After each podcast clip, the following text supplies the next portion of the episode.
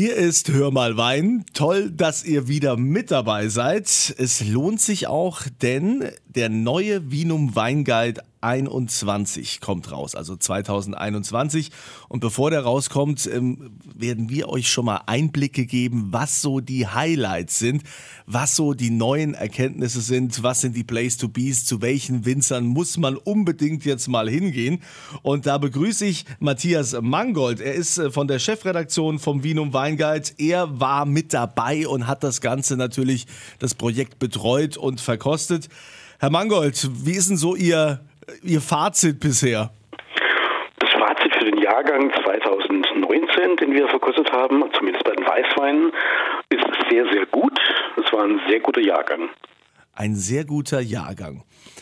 Wer sind denn so die Favoriten, wo Sie sagen, also es gibt ja immer diese, diese Newcomer des Jahres, ähm, die man da auch kürt. Ähm, wen haben Sie denn, was sind denn so die Neuentdeckungen?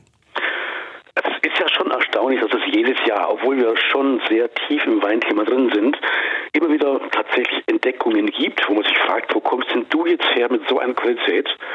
Hatten wir lange nicht verkostet oder noch gar nie verkostet von dir.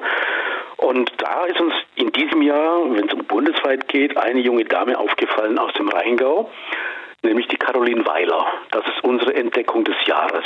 Mhm. Und äh, was was macht sie so speziell oder so besonders? Welche Weine sind das? In ihrem Fall, ähm, da sie aus dem Rheingau kommt, hauptsächlich Rieslinge. Die sind in einer, in einer tollen Qualität erzeugt, die für jemanden, den wir noch nie äh, verkostet hatten für unseren Weinführer, schon sehr erstaunlich ist.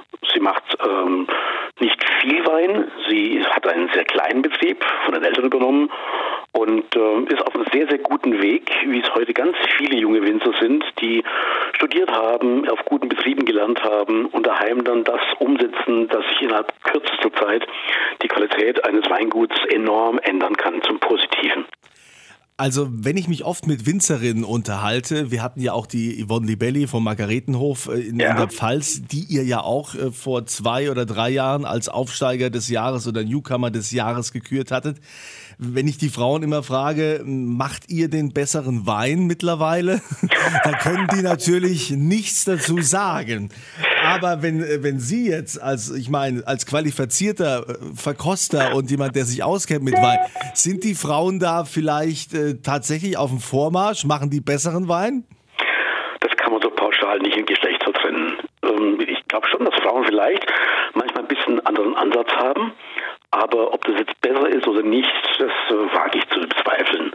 Also es gibt auch genügend junge Männer, die in die Betriebe einsteigen und die auch sehr, sehr guten Wein machen.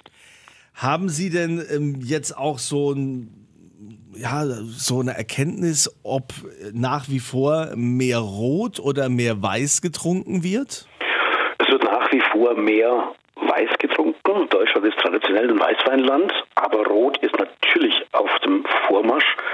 Ähm, wir haben insgesamt einen Anteil an roten Rebsorten bundesweit von ungefähr knapp 35 Prozent, was sich auch bei uns in der Pfalz genauso widerspiegelt. Wenn Sie jetzt, äh, ja, Sie sind ja das ganze Jahr damit beschäftigt, diese ganzen Weine auch zu verkosten, um herauszufinden, äh, wie gut die jetzt letztendlich sind. Wie viele Verkostungen waren das denn? Wie viele Weine haben Sie denn probiert? Also bei uns in der Pfalz, sagt mir meine Datenbank, hatten wir in diesem Jahr 2155 Weine verkostet. von, Ende, von Ende Mai, Anfang Juni bis Ende August. Also das spiegelt sich alles in einem Bereich von Monaten wieder. Und das ist tatsächlich Arbeit. Ja, das glaube ich. Also vor allen Dingen äh, ist doch dann irgendwann auch der Punkt gekommen, wo man gar nichts mehr schmeckt. Ähm, gut, das ist, das kann man lernen. Verkosten kann man lernen und wir spucken sowieso alles aus. Es bleibt zwar immer noch ein bisschen was auf die Schleimhäute zurück, aber ähm, wir fangen bei uns hier morgens um neun, halb zehn an und verkosten dann so drei, dreieinhalb Stunden. In der Zeit schaffen wir so 70, 80 Weine und danach geht es normale Tagespensum weiter. Also äh, man hätte, man wünscht, wünscht sich gern mal so eine Außenleber zum Anklicken vielleicht, ähm, aber es geht schon. Also das ist schon mega spannend. Also ähm, wo haben wir denn so die mineralischsten Weißweine bei uns im Land? Reden wir von der Pfalz oder reden wir von Deutschland? Von Deutschland. Ähm, die mineralischsten Weine finden wir bestimmt an der die Weine schon extrem prägt. Äh, sehr starke Mineralität ist auch noch vorhanden an der Nahe. Mhm. Ähm, aber in der Pfalz gibt es auch durchaus Regionen, die ähm, sehr stark vom Boden geprägt sind und äh, sehr, sehr viel Ausdruck zeigen. Gibt es denn auch mittlerweile Traditionsweingüter, die nicht so gut abgeschnitten haben oder wo man merkt, oh, da haben wir einen leichten Qualitätsverlust? Das kennt man ja auch äh, vom, vom Feinschmecker oder vom Gomio, dass manchmal äh, auch wirklich äh, Häuser, die hoch gelobt waren über Jahrzehnte, plötzlich ähm, in der Bewertung sinken. Ist das bei Ihnen auch der Fall? Ja, durchaus. Ähm, da muss man auch schon genau hinschauen. Es wird niemand abgewertet, ähm, weil er einmal einen schlechten Herbst hingelegt hat. Da müssen schon mehrere Faktoren über mehrere Jahre zusammenkommen, um dann zu sagen, es ist nicht mehr das, was wir uns vielleicht vorstellen. Hm, wenn wir jetzt mal in die Rotweine gehen, wenn wir jetzt mal in die äh, zu den Pinots gehen, wir haben ja immer die große Konkurrenz Frankreich vor Augen, ja, wenn es ja. um die großen Burgunder geht. Können wir da in Deutschland mittlerweile schon mithalten oder vielleicht auch die Franzosen übertreffen? Es ist ja immer die Diskussion, geht man einen französischen Stil oder einen deutschen Stil, wobei keiner so ganz genau weiß, was man sich eigentlich darunter vorzustellen hat. Ich würde schon sagen, dass bei den Pinot Noirs, also den Spätburgundern, Deutschland inzwischen einige Vertreter hat, die absolut mithalten können, die in Blindverkostung auch teilweise vor den originalen Bourgogniers liegen. Ähm, wir haben einige Winzer, die beherrschen das so dermaßen gut, dass man nicht mehr über Stilfragen reden muss und auch nicht mehr über Qualität. Die sind einfach außergewöhnlich gut. Können Sie da ein paar Namen nennen? Ja, wir haben in der Pfalz zum Beispiel den Fritz Becker aus Schweigen. Klar. Wir haben Paul Fürst aus Franken, aus Bürgstadt. Wir haben den Julian Huber von Maigut Bernhard Huber äh, in Walterdingen im Badischen. Wir haben aber auch Betriebe wie zum Beispiel Knipser in Laumersheim, ähm, Rebholz, Wehrheim, ähm, Hans-Erich Dausch, Metzger. Die machen alle unglaublich gute Pinot Noirs. Ist denn kann man auch sagen, dass man heutzutage als Winzer nur noch bestehen kann, wenn man viel Masse macht?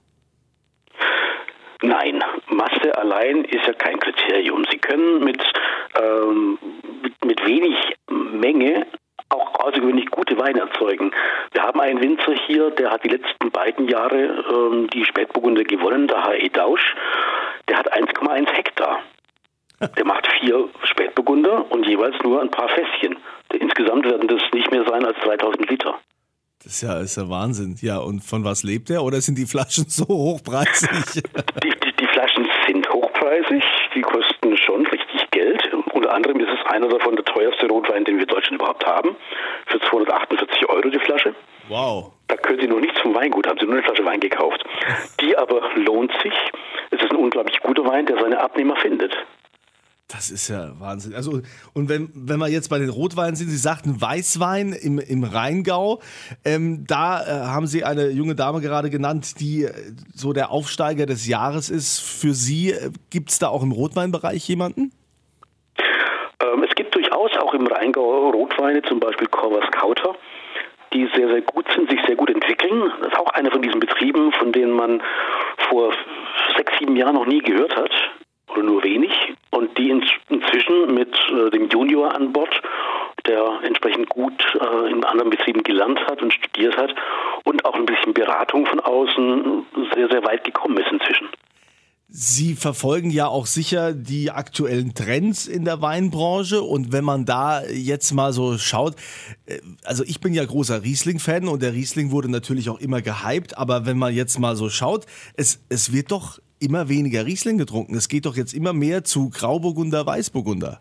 Also der Riesling ist schon immer noch ähm, das führende Pferd im Stall. Das darf man schon sagen. Grauburgunder ist ein absoluter Trend.